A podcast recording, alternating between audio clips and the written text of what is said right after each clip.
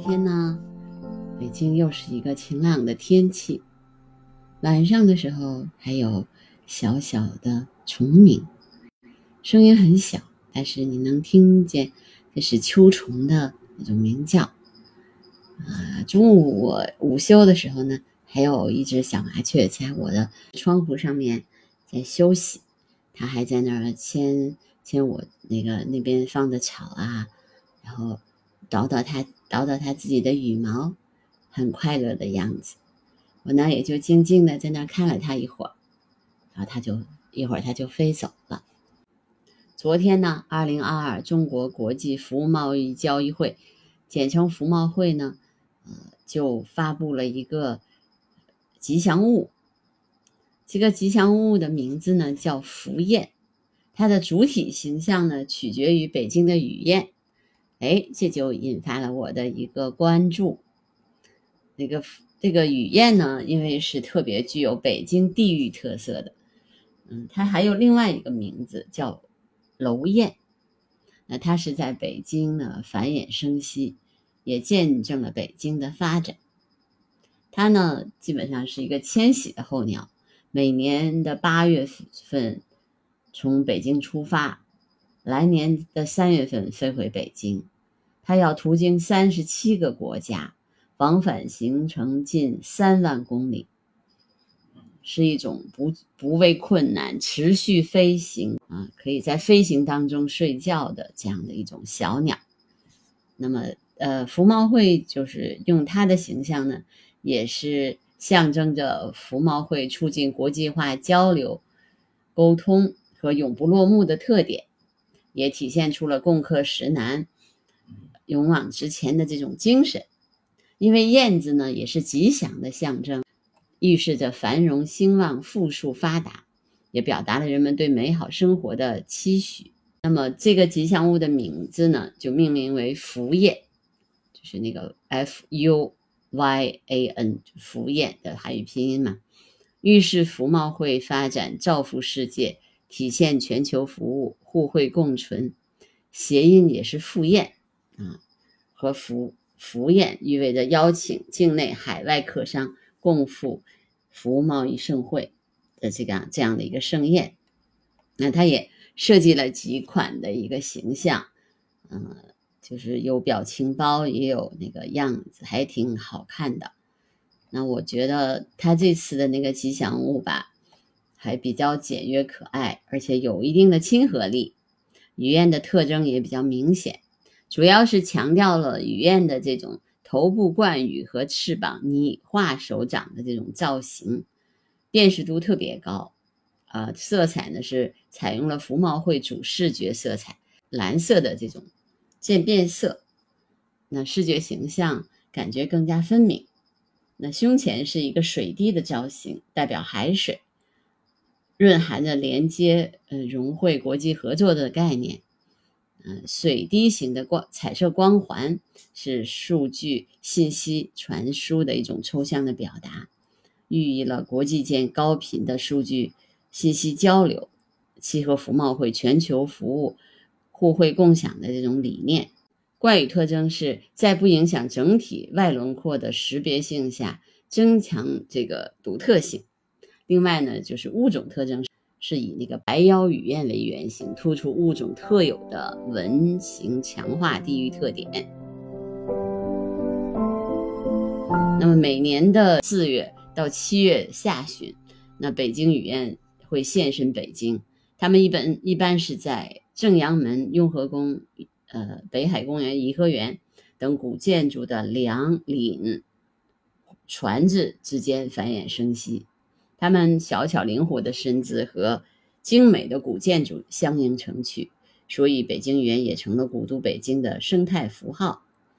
那正阳门呢，是北京中轴线上最具代表性的古老建筑之一，这里面也是北京语言繁衍生息的地方。从2008年北京奥运会到如今的中轴线申遗，北京语院的身影从未缺席。但2008年北京奥运会的吉祥物妮妮。就是以北京雨燕为原型设计的。那么今年一月份的时候，北京文物局、北京中轴线申遗保护办公室等单位为北京中轴线申遗推出了首个数字形象——北京雨燕。那么离开北京以后呢？北京雨燕去要去北非洲的南部过冬，所以呢，北京也有一项针对北京雨燕迁徙的行为追踪的研究成果显示，每年四月，北京雨燕从非洲南部抵达北京筑巢繁殖，七月底到八月初再次回到非洲南部越冬。它们像旅行家一样，迁徙之路单程近一点五万公里。啊，北京雨燕呢是属于夜莺目雨燕科的鸟，那比常见的燕子呢体型要大一些，呃样呃羽毛是黑褐色的，嗯，胸腹部有白色的细纵纹，它们外形呈流线型，飞行速度极快，而且是这个食虫的益鸟。那么每年的四月到八月，遍布北京的雨燕还是一景。一八七零年，英国人温斯侯在北京第一次采集到它的标本，并且把它命名为北京雨燕。但是在北京老百姓的嘴里面，大家就叫它楼燕。北京城区是北京雨燕的主要的分布和繁殖地，远郊区呢就比较少。而且这种鸟呢，就是它是栖息在这个易于建巢的古建筑或者仿古建筑的。缝隙当中的，我们常见的雨燕呢，其实有三种，一个是北京雨燕、白腰雨燕和小白腰雨燕。那么最常见的其实是北京雨燕，也叫楼燕、野燕。啊，每年春暖春暖花开的时候，北京雨燕就从呃澳大利亚、印度和非洲东部迁徙飞来。它们在迁徙的过程当中呢。每小时的飞行速度可以达到一百一十到一百九十公里，所以它真的是无愧于飞行冠军的称号。它的羽色也不是特别艳丽，主要是黑褐色的，但它的外形特别好看，飞翔肌肉也很发达。它们的翅膀是细而长，向后弯，像两两把镰刀一样。雨燕有着高超的飞行技巧，喜欢在高大建筑的。边上成群结队的飞舞追逐，捕食飞行当中的昆虫，特别是在风雨欲来的时候，雨燕常常做超低空飞行表演，流矢飞箭一样掠地而过，成为天气变化的一个标志。北京雨燕在觅食或者求偶的时候，常常会聚集在有上升气流的地方飞舞。它们对空气的上升特别敏感，能够侦察到生力的存在。因此可以说，北京雨燕是能够翱翔的最小的鸟类。但是它因为它的飞行能力太强了，但它的但是它的脚呢却特别特别的细弱，就已经不能在地上跑跳了。它的四个脚趾都伸向前方，不能像其他的鸟一样抓树枝，只能像钩子一样勾住墙壁或者岩岩石壁，悬挂着身体。